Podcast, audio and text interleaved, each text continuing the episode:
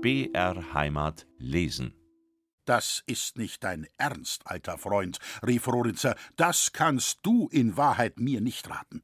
Ich soll fliehen, soll mich heimlich aus der Stadt stehlen, in der ich mein Haupt so offen getragen und so hoch? Hieße das nicht zeigen, dass ich mich fürchte? Hieße es nicht gestehen, dass ich zu fürchten habe, dass ich das Bewusstsein einer Schuld mit mir hinweggetragen? Nein, Vater Leu, dein alter Lehrling und Sohn Wolf Roritzer flieht nicht.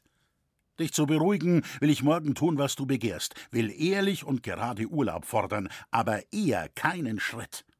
Morgen, morgen, entgegnete der Alte in steigernder Unruhe. Wenn ich's nur nicht in mir hätte, dass wir schon zu lang gezaudert, dass es morgen vielleicht schon zu spät ist. Sieh, ich bin vorhin Kraft Dollinger, dem Trabantenrottmeister, begegnet. Er ist sonst mein Freund nicht, aber er ist jetzt unwirsch und grollt dem Rat, der die kaiserlichen Söldner vorzieht, wie er meint. Drum rief er mich an und winkte mir zu und meinte, man solle sich vorsehen, es würde Besonderes bereitet für den Abend. Deine Liebe zu mir lässt dich nun einmal nicht zur Ruhe kommen, sagte Roritzer begütigend. Quäle dich nicht nutzlos selbst und mich mit dir. Ich fliehe nicht und gehe nicht heute. Wölflein, hob der Alte bittend an, du hast mir oft gesagt und beteuert, ich sei dir lieb. Ich fordere jetzt den Beweis. Geh mit mir, geh noch heute, noch diesen Augenblick.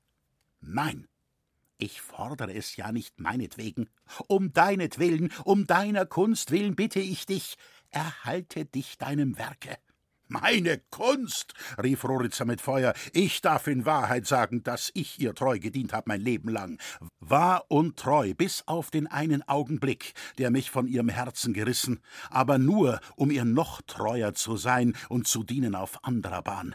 Mein Leben, mein Herzblut für meine Kunst, aber mich für sie entehren kann ich nicht. Entehren? sagte der Alte und warf das Pelzmützlein, das er bis dahin in den Händen geballt, unmutig zur Erde.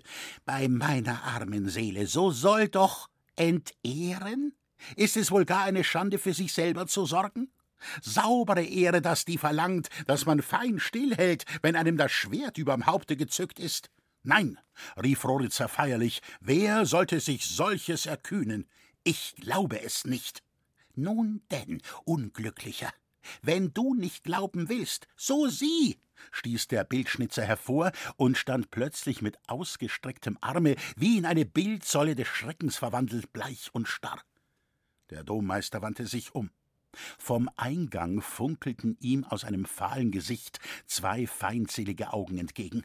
Auf der Schwelle des Kreuzganges stand Herr Fuchs von Schneeberg, der Stadthauptmann von Regensburg, in schwarzem, kostbarem Samtgewand, auf der Brust das schwergüldene Adlergeschmiede zum Zeichen seiner Würde. Hinter ihm standen die andern Kommissarien Wolf von Wolfstall, der Hauptmann von Donauwörth, Siegmund von Reizenstein, der brandenburgische Rat und Herr Sepp Langenmäntel, der mächtigen Reichsstadt Augsburg Bürgermeister. Dahinter drängten Harnische, blitzten Helme und starrten Lanzen. Auch von der anderen Seite her klirrten Waffen. Eine zweite Schar hielt auch diesen Eingang besetzt. Die Domhütte war von allen Seiten umgangen und umstellt. Unter den Blechhüten und Pickelhauben der letzteren sah manches Angesicht hervor, das wenige Wochen früher sich unter dem Haufen befunden, der hier angestürmt. Kenntlich vor allem und ungescheut ob des Wechsels unter den vordersten Meister Hetzer, der Barchentweber. Zu spät, lallte Leu und taumelte wie betäubt, die Hände vor den Augen geballt in eine Ecke, um das Entsetzliche nicht zu sehen, das sich nun vor ihm bereiten sollte. Roritzer stand gelassen und ohne Wort. Eine dunkle Glut überzog fliegend sein Angesicht, aber seine Gestalt beugte sich nicht. Es war, als ob sie mit der Gefahr sich erhebe und ihr entgegenstemme. Hauptmann Fuchs trat vor. Wer ist hier Wolf Roritzer, der Dommeister? rief er. Es ist noch nicht lange genug, entgegnete dieser fest, die Arme ruhig über der Brust kreuzend, seit wir uns begegnet. Ihr könnt nicht vergessen haben, wer sich so nennt. Nicht doch, Herr, sagte höhnend Hauptmann, Fuchs von Schneeberg vergisst nicht so leicht, wen er einmal gesehen und was er gesehen.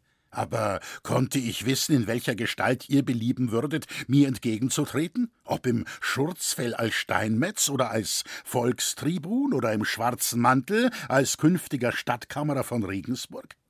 Ich habe mit dem Dommeister zu tun, drum geziemt es mir zu fragen. Vergebene Mühe, Herr, war Ruritzers Antwort. Auch das konntet ihr von euch selber wissen, dass ich es andern überlasse, die Röcke zu wechseln wie beim Mummenschanz. Aber ihr steht hier auf Grund und Boden der gefreiten Domhütte, als deren Vogt und Meister ihr mich kennt. Darum ist es an mir zu fragen, nicht an euch. Was erkühnt ihr euch hier einzudringen? Was begehrt ihr von mir? Solches soll euch nicht länger verhalten sein, rief der Hauptmann und gab seinen Reisigen einen Wink vorzutreten. Gebt euch, Meister Wolf Roritzer, ich verhafte euch um Beleidigung kaiserlicher Majestät und um Hochverrat. Ihr redet irre, Herr, sagte Roritzer, der immer kälter und besonnener ward. Wann, wo hätte ich des Kaisers Majestät, den ich so hoch verehre, beleidigt? Wie wäre ein Gedanke von Hochverrat in meiner Seele aufgetaucht? Weiß ich doch kaum, was ihr darunter vermeinen mögt. Eins aber weiß ich, dass ich Verwahr einlege gegen solche Verhaftung und gegen euch. Ich verlange einen parteilosen Richter, und soll ich wegen des Kaisers gefragt werden, will ich auch nur vor dem Kaiser Red und Antwort geben. Ei, rief der Hauptmann mit giftigen Blicken, ihr wart ja schon auf dem Wege zu ihm. Was seid ihr doch umgekehrt? Seht, Meister, ihr rühmt euch, wunders viel ausgerichtet zu haben mit Richtscheit und Winkelmaß. Aber wenn ihr auch noch so gering von der Rechtsgelahrtheit denkt, eines könnt ihr doch von ihr und ihren Anhängern lernen: die Kunst, nichts halb zu tun. Appellieren wollt ihr an des Kaisers Hof? Jetzt stehe ich hier als der Kaiser vor euch, als des Kaisers Stellvertreter mit unumschränkter Vollmacht Friede zu machen in dieser unseligen, von Bösewichtern verleiteten Stadt. Ich werde wohl Mittel finden, die euch zwingen, mir Rede zu stehen. Ihr habt den Befehlen des Kaisers getrotzt, habt euch der Einführung des von ihm erwählten Hauptmanns widersetzt, habt mich, seinen Abgesandten, gefänglich angegriffen. Ist das nicht Beleidigung kaiserlicher Majestät? Ihr habt euch an die Spitze eines Aufruhrs gestellt, der darauf abzielte, die alte Ordnung, Recht und Verfassung eurer Vaterstadt umzustürzen. Halt, Herr, rief Roritz aufludernd, das habe ich nie getan und nie gewollt, und trüg er zehnmal des Kaisers Rock. Ein Lügner, wer das sagt. Ich wollte der Bedrückung der Gemeinde ein Ende machen, der Unterdrückung durch diejenigen, die deren Schutzherren und Verwalter sein sollten und sich allgemach zu Gewalthabern gemacht und zu unbeschränkten Herren. Nicht die alte Verfassung zu stürzen galt es, nein, die vom Rat heimlich, langsam, tückisch Untergrabene zu schützen und zu erhalten. Meinen Mitbürgern aber bin ich beigestanden als Fürsprech gegen die Winkelzüge des Rats, und weil sie mir gelobt hatten, der Aufruhr solle zu Ende sein und sie ruhig warten bis zur Entscheidung durch das höchste Oberhaupt im Reich. Sie haben ihre Zusage nicht gehalten. Mit Schmerz hab ich erkennen müssen, mit tiefer Wehmut bekenn ich, dass die Gewalt nicht der Boden ist, auf welchem das Haus des Rechts gefügt werden kann und gebaut. Als ich es erkannt, habe ich mich losgesagt von dem Bündnis. Wo ist der gerechte Richter, der den Stab über mich brechen und sagen kann, ich sei schuldig? Sieh da, entgegnete der Stadthauptmann, der lauernden Blickes zugehört, wie ihr zu distinguieren wisst, wahrhaftig sehr fein und scharf für einen gewesenen Tribunus plebis, einen gestürzten Diktator. Ihr verratet geschickt zu der Kunst, die ich zur Aufgabe meines Lebens gemacht. Drum will ich euch, obwohl ich nicht hierher gekommen, mit euch zu Rechten eine Lehre geben. Dieselbe, die ihr schon einmal gehört. Nichts halb zu tun. Hättet ihr mehr kaltes Blut, ihr hättet ein Staatsmann werden können, aber ihr folgt euren Wallungen, und mit Wallungen werden die Geschicke der Völker und Städte nicht gemacht. Ihr seid ins Fahrzeug gestiegen und habt euch an Steuer gestellt, es durch den Sturm zu leiten. Da ihr das tatet, musstet ihr wissen, welches Element es zu bändigen galt, und musstet es bändigen. Ihr musstet das Schiff hindurchführen oder nie eine Hand an Steuer legen. Darum seid ihr schuldig. Ohne euch wäre der Aufruhr nie zu solcher Höhe gestiegen, nie zu solcher Wildheit entbrannt. Euch trifft die Verantwortung all der rohen Taten, die geschehen, die Vergeltung des Schadens und Unheils, der gestiftet worden, die Rache für das Blut, das von Mörderhänden trieft. Nicht vor meinem Gewissen, unterbrach ihn der Dommeister mit feierlichem Ernst, nicht vor Gott.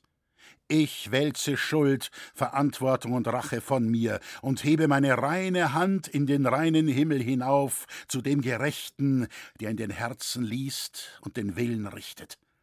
Tut es, der Richter auf Erden sieht's nicht ins Herz, darum bestimmt der Erfolg, die Tat sein Urteil. So ihr aber euch nicht sicher, so fest fühlet im Bewusstsein eurer Unschuld, was zaudert ihr, euch vor Gericht zu stellen und zu verteidigen? Ich zaudere nicht, ich bin bereit, mich jeglichem Gerichte zu stellen, aber Hand an mich zu legen habt ihr kein Recht. Ich stehe auf gefreiter Erde. Die Bauhütte ist ein von Kaiser, Stadt und Bischof geheiligtes Asyl. Ladet mich, wohin ihr wollt. Ich will Urfehde schwören, mich zu stellen, aber hier leget nicht Hand an mich. Ehret die Freistadt, deren Schutz mir vertraut ist. Hier habt ihr kein Recht, hier endet jede Gewalt. Der Hauptmann strich sich bedächtig die Locken zurück. Bedaure höchlich, sagte er dann, auch hierin eurer Ansicht nicht beipflichten zu können. Ich stehe hier im Namen und Auftrag des Kaisers. Ein einfach Exemplum Logicum ergibt, dass kaiserliche Freistadt nicht schützen kann vor Kaisers Gericht. Die Stadt ist unterworfen und kann solch kostbar Privilegium, so sie dessen in Wahrheit sich erfreute, nicht ausüben. Die heilige Kirche aber ist nicht gewillt, Rebellen zu schützen. Sehet hier in meiner Hand die Erlaubnis des Bischofs, auch in der Freiung des Doms auf euch zu fahnden. Wie? rief Roritzer und riß das Blatt an sich, den Inhalt zu durchfliegen. Es bebte in seiner Hand. In sein Angesicht stiegen glühende Wellen und sanken zu eiserstarrend wieder zum Herzen zurück. Als haben wir beschlossen, las er mit schwankender Stimme, die Freiung, so der Dombauhütte zusteht, aufzuheben, aber nur für diesen einen Fall, da es sich um die gefängliche Annehmung eines sicheren Wolf-Roritzer handelt, unter Reservation aller bischöflichen Rechte und Protest gegen jedes Präjudiz, so in Zukunft daraus wollte gefolgert werden, also war. Wirklich wahr, stammelte Roritzer erschüttert. Ich bin geopfert, preisgegeben von denen, für die ich eingestanden.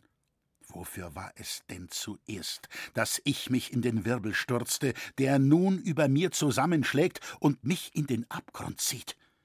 Dieses Kleinod, das mir vertraute zu wahren, von ihm abzuhalten, jede frevelnde Hand, diese Freistätte der Kunst vor Entweihung zu schützen, habe ich Wort und Hand erhoben, und mich stoßen sie aus. Mitten in meinem Heiligtum darf die Gewalt mich fassen? Wohlan denn, Herr Hauptmann, fuhr er nach kurzem schweren Aufatmen sich gewaltsam fassend fort. Ich widerstrebe nicht mehr. Vollzieht euren Auftrag, ich werde folgen. Doch eines, ein letztes noch sei mir gegönnt. Es dünkt euch vielleicht eine Torheit, mir scheint es von Gewicht. Hat auch ein Gefangener nichts mehr zu verfügen, lasst mich nicht von hinnen führen, eh ich das Amt, dessen ich redlich gewaltet, ans Ende durchgeführt. Lasst es mich abgeben und den Mann in die Bauhütte einführen, der nach mir kommen soll. Dessen bedarf's nicht, sagte der Hauptmann gleichgültig. Ihr werdet keinen Nachfolger haben. Keinen Nachfolger? rief Roritzer wieder. Wie deute ich das? Und das Werk, woran ich gebaut? Und der gewaltige Dom? Der Dom? fragte Fuchs noch kaltblütiger als zuvor. Was meint ihr, Meister? Der Dom ist fertig, ist nach innen und außen vollständig ausgebaut. Dem Dienste des Herrn steht längst kein Hindernis mehr entgegen. Die Glocken finden auch auf den nicht vollendeten Türmen Platz. Alles andere ist Zierat, leerer Schmuck. Die Gegenwart hat an andere, an notwendigere Dinge zu denken. Der Bau ist darum eingestellt bis auf bessere Zeiten. Es bedarf keines Dommeisters mehr. Eingestellt? Bedarf keines Meisters mehr? rief Roritzer schmerzlich und hob die Arme zu dem Gebäude empor, das in majestätischer Ruhe aus der Abendklarheit des Himmels herniederschaute auf das kleine Treiben und Wühlen an seinen Sohlen. Unvollendet soll dieses herrliche Werk bleiben? Eins der schönsten, das je in eines gottbegeisterten Menschen Sinn entstand? Als Ruine vor dem Ausbau soll es dastehen und die Schmach dieser Stunde verewigen auf Jahrtausende. Oh, meine Ahnung, meine Ahnung. Das war das Gewitter, das sich unsichtbar lauernd mir überm Haupte drohen fühlte. Jetzt ist er gefallen, der Streich, der mich niederwirft, um mich nie wieder zu erheben. Es war ein weissagend Wort, das jener gesprochen, da er mir verhieß, es werde kein Dommeister nach mir kommen. Weh mir! Der Dom ist dem Untergange geweiht, der letzte Dommeister mit ihm. Auf den Wink des Hauptmanns traten die Reisigen vor, umringten den nicht widerstrebenden und schritten mit ihm hinweg. Eine andere Schar ergriff den alten Bildschnitzer, der mehr tot als lebend zugesehen und zugehört. Das Schreckliche, das auf den Liebling seiner Seele hereingebrochen, hatte seine letzte Kraft fast vernichtet. Nur vorwärts, rief der Barchentweber, sperrt euch nicht auch, es geht nach dem alten Spruche, und mitgegangen wird mitgehangen. Der Greis sah den Ungestümen mit großen Augen an, und seine Lippen umspielte etwas wie Anflug der alten, launigen Fröhlichkeit.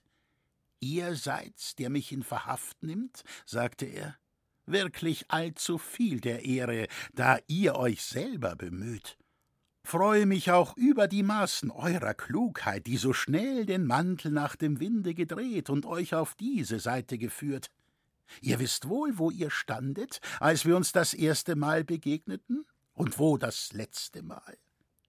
Da hatten sie euch übel am Kragen, nun macht ihr's wett, da ich euch herausgeholfen. Recht so. Und wenn ich wieder loskomme, soll's mich nur darum freuen, dass ich erst jetzt so ganz genau weiß, wozu euer lobesam Konterfei mir als Vorbild dienen kann. So ich wieder dazu komme, einen Kreuzweg zu schnitzen, brauch ich nicht zu suchen um einen Judas Ischariot. Des Dommeisters Schicksal war voraus von seinen Feinden entschieden. Es erfüllte sich rasch. Noch dieselbe Nacht brachte Verhör und Urteil und dessen Verkündung. Schon der kommende Morgen sollte den Vollzug beleuchten. Er dämmerte nur erst in schwachen Grauen empor, als die Tür von Roditzers Kerker sich öffnete. Der Meister hatte mit der schnellen, zweifellosen Entscheidung das volle Gleichgewicht der Kräfte, die ganze Ruhe seines Gemütes wiedergefunden und lag sanft in der Umarmung eines friedlichen, stärkenden Schlummers. Das Geräusch erweckte ihn nicht. Er kam erst zur Besinnung, als zwei Arme ihn fest umschlangen, zwei Lippen sich zu innigem Kusse auf die seinen drückten und des Bildschnitzers würdiges Silberhaupt sich zärtlich an seine Brust senkte. Loi, rief Roritzer, treuester aller Freunde, du kommst zu mir?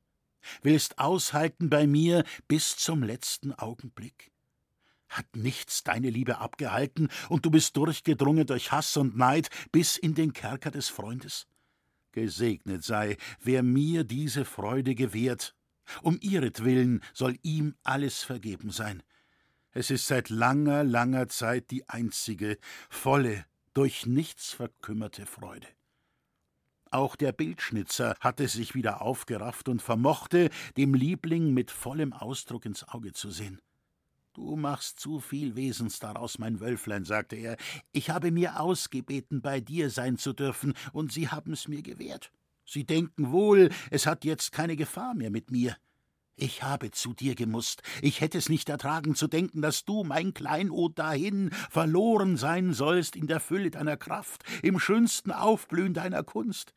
Sage, Wölflein, wie ist dir zumut? Ich danke dem Himmel, erwiderte Roritzer, er gibt mir viele Kraft. Und nun ich dich gesehen und um dein Geschick nicht mehr zu bangen brauche, sollen meine Feinde den Triumph nicht haben, mich gebeugt zu sehen. Ich bin freudig im Gemüt. Der frühe Abschied vom Leben hat aufgehört, mir befremdlich zu sein. Was soll mir das Leben noch? Nicht die Dauer der Jahre macht ein volles Leben aus, sondern sein Inhalt. Und auch der letzte schwere Gram der Erde ist mir wunderbar von der Seele genommen. Was meinst du, Wolf? Ich verstehe dich nicht. Du weißt, wie oft ich gesorgt und gebangt, dass der Dom, Regensburgs Wahrzeichen und Zier nicht zum Ausbau gelangen, dass er unvollendet bleiben würde. Jetzt fürchte ich dies nicht mehr. In der letzten Nacht, im letzten Schlummer, hat mich ein Traumgesicht gestärkt. Höre, mein Freund. Tiefe Finsternis war um mich her, lauter Jammer erscholl aus derselben, und eine unselige Betrübnis erfüllte meine Seele. Mir war, als läge ich im Grabe, aber ich wusste, was bei mir und über mir geschah. Ich konnte fühlen und denken und schauen, und ich sah die Geschicke der kommenden Zeiten wie Nebelgestalten an mir vorüberziehen. Eine bleiche, furchtbare Reihe mit Zügen voll Kummer und Leid, und wenige darunter, deren Freude aus dem Antlitz leuchtete. Jahre an Jahre reihten sich auf zu Jahrhunderten. Da begann es hell zu werden, ein friedlicheres Zeitalter schien emporzudämmern, und in seinem Morgenlicht ward ich hinaufgetragen in die Lüfte und sah unter mir das Land der Heimat hingebreitet und sah die Donau funkeln, und über ihr, wo die feindselige Burg der Staufer gestanden, stieg ein erhabener Tempel empor, und eine leuchtende Versammlung verklärter Gestalten thronte schwebend auf ihm. Gegenüber aber O Freund, fühle mein Entzücken mit, gegenüber aus der Ebene stieg der Dom von Regensburg empor mit Türmen und Zinnen, vollendet und herrlich, wie der Meister ihn entworfen, wie ich ihn so oft vor meiner Seele stehen sah, groß, hehr und gewaltig und wie von einer Glorie umstrahlt. Da zog es wie Botschaft von Engelstimmen durch meine Seele, unausgesprochen ward es mir klar und gewiss, dass mein Wunsch, mein Sehnen nicht unerfüllt bleiben wird. Mag das Werk ruhen und anscheinend vergessen eine Ruine dastehen. Ich weiß jetzt, die Zeit wird kommen, wo Reich und Volk seiner Vergangenheit gedenkt, wo es den Schutt von Jahrhunderten wegräumt und seine Denkmale darunter hervorgräbt und mit ihnen die eigene Größe. Geräusch von der Tür her unterbrach die Rede des Begeisterten. Bewaffnete standen an der Schwelle, ein stummer, nicht zu missdeutender Befehl. Roritzer blickte auf. Es ist Zeit, sagte er und drängte den Alten sanft von sich. Nimm nochmals den Dank deines Sohnes und Schülers, den innigsten Dank für die Liebe und Treue des Meisters und Vaters, die ausgehalten bis zur letzten Stunde. Jetzt aber sollst du nicht weiter mit mir gehen. Erspare mir und dir dieses fruchtlose Leid. Die wenigen Schritte, die noch übrig sind, lass mich allein gehen. Loy fasste beide Hände des Freundes und sah ihm ins Auge lächelnd wie in den schönsten Tagen des Frohsinns. Gern wollte ich zurückbleiben, wenn du es durchaus haben willst, mein Wölflein, sagte er, indem er mit mutwillig neckender Gebärde über die Schulter deutete. Ich sorge nur, die da hinten werden's nicht leiden. Ich verstehe dich nicht. Nicht? Und ist doch so leicht zu verstehen. Hab ich nicht immer beteuert, dass ich dir folge, und wenn's in die Hölle ginge? Hast du nicht oft mir versichert, unsere Wege würden zusammengehen? Was willst du dich nun verwundern, dass es so ist? Unmöglich, Loy, schrie Roritzer auf, das wäre zu entsetzlich. Das hieße zum Unrecht den himmelschreiendsten Frevel fügen. Das haben sie nicht gewagt. Ein fragender Blick auf den Anführer der Bewaffneten brachte die Bestätigung. Auch du? Rief der Meister und sank in nicht mehr aufzuhaltenden Tränen an die Brust des Freundes. Welche Schuld, welchen Schein von Schuld konnten sie an dir entdecken? Oh, keinen, keinen als deine Liebe zu mir. Ich, Unseliger, reiße dich mit mir in den Tod. Der Welt Lauf, mein Wölflein, sagte der Alte zwischen Lachen und Rührung, gräme dich nicht und denke gleiche Brüder, gleiche Kappen. Gräme dich nicht zu sehr und missgönne mir nicht, mit dir zu sterben. Hab Mitleid mit dem alten Leu. Was sollten mir die paar Greisenstunden noch fruchten, voll Jammer und Gram um dich? Wie sollt ich leben können ohne dich und nach dir? Gräme dich nicht, Wölflein, wir gehen miteinander. Roritzer vermochte nichts zu erwidern. Schweigend, fest umschlungen, begannen sie den Todesgang. Auf dem Rathausplatze war eine hohe Bühne aufgerichtet, rings bis zum Boden nieder mit schwarzen Tüchern verhangen. Der hagere Ratsvogt war eben daran, noch einige Anordnungen zu geben, als er vortretend Kraft Dollinger erblickte, der, seiner Rottmeisterschaft entkleidet, wie ein gemeiner Spießknecht unter den Gewappneten stand, die in weitem Ringe das Hochgericht umschlossen. Nun, wer hat Recht behalten? raunte er ihm zu. Hat es nichts bedeutet, dass das Richtbeil sich anmeldete und herunterfiel?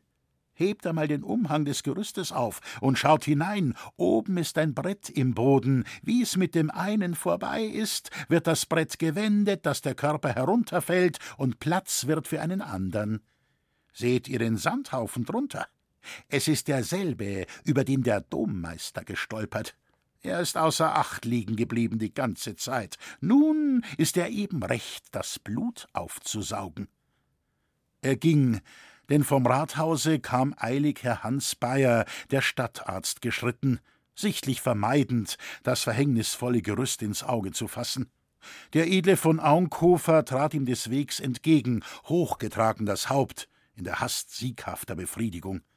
Ihr wollt fort, Doktor, sagte er bissig, wollt nicht zusehen, wie meine Kur angewendet wird? Mir gebricht die Zeit, entgegnete der Arzt. Ich bin über Land gerufen zu einem gefährlichen Kranken. Was ihr mir sagt? Und die Gefahr scheint dringend nach eurer Eilfertigkeit zu schließen? Der Kranke wird euch wohl gar auf längere Zeit in Anspruch nehmen? Möglich, so ihr aber meiner bedürfen solltet, werde ich nicht verfehlen, zur Hand zu sein. Ihr wisst, meine reisende Uhr behält allzeit recht. Aunkofer ging, der Stadtarzt sah ihm nach. Er vermutet, was ich vorhabe, murmelte er. Immerhin. Ich will fort, ehe der Sand abläuft. Meine Vorstellung und Fürbitte war vergebens. Die Tigerkrallen sind noch ausgestreckt. Ich will nicht erproben, wie weit sie reichen. Am Fuß der Todesbühne trafen Roritzer und Loy mit dem Zuge der anderen zusammen. Mit Hörhammer, Raunfelser, dem Schneider und allen, denen es nicht gelungen war zu entkommen oder die ihr Haupt sicher geglaubt und es nun niederlegen mussten zu blutiger Sühne. Es waren ihrer wohl zwanzig an der Zahl. Noch ehe sie vollends herangekommen, traf es Roritzer, den Todesreigen zu beginnen. Er umarmte Leun noch einmal, dieser aber streichelte ihm die Wange und rief Keinen Abschied, Wölflein, es lohnt der Mühe nicht für die paar Augenblicke, die du Vorsprung hast. Als Roritzer den Fuß auf die Stufen setzte, erscholl feierliches Glockengeläute, den Morgen zu verkünden. Hörst du? rief er. Denk an Margaretens Wort. Die Glocken läuten das Wiedersehen ein. Wenige Augenblicke später fiel sein Haupt unterm Beil. Noch einige Sekunden, und der wackere, fröhliche Bildschnitzer hatte ihn eingeholt. Am Abend traf aus abgehetztem Rosse, erschöpft und leidend, Dr. Stabius ein, der gekrönte Poet, und brachte den Instanzbefehl, den er am Kaiserhofe erwirkt.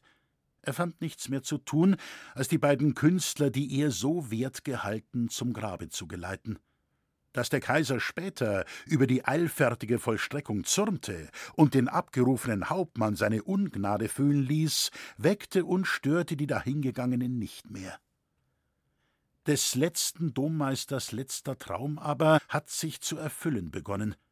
Der herrliche Dom von Regensburg wird ausgebaut und rückt der Vollendung nahe, Vielleicht erfolgt sie zur Stunde, da, wie er es geahnt, Volk und Reich daran gedenkt, die alte Größe aus dem Schutte zu graben. Roritzer wurde am Dom bestattet. Vor wenigen Jahren noch war die Stelle mit einer durch die Unachtsamkeit der Gegenwart jetzt verloren gegangenen Tafel bezeichnet. Sie trug das schwarze, am Stamm gebrochene Kreuz und die Inschrift Anno Domini 1518 am 12. Mai starb der ehrbar Wolfgang Roritzer, Tumpmeister. Wie die Tafel ist auch sein Gedächtnis verschwunden, und nur eine unsichere Sage erzählt von einem Baumeister des Doms, der unter dem Schwerte geendet. Die alten Bücher aber wissen davon, besonders die ungedruckte Chronik eines Zeitgenossen, des wackeren Domherrn Wiedmann, der mit blutendem Herzen die Greuel beschreibt, deren er Zeuge gewesen, und die meisten der Tatsachen und Namen erzählt, die hier berichtet sind. Er schließt mit unverkennbarer Betrübnis, wenn er von Loy spricht, der ein schneeweiß alter, ehrlicher Herr gewesen, und von Roritzer, wie man, ein so beriemter Meister seiner Kunst er war, ihn aus der Steinhütt am Dom nahm und wie es geheißen, nur nieder und Kopf herab. Da half weder Geld noch Kunst noch Bitte, nichts auf Erden konnt und mocht helfen. Darum war es vielleicht wohlgetan, dem Volke zu Lehr und Ehr die Erinnerung aufzufrischen an Wolf Roritzer, den Dommeister von Regensburg.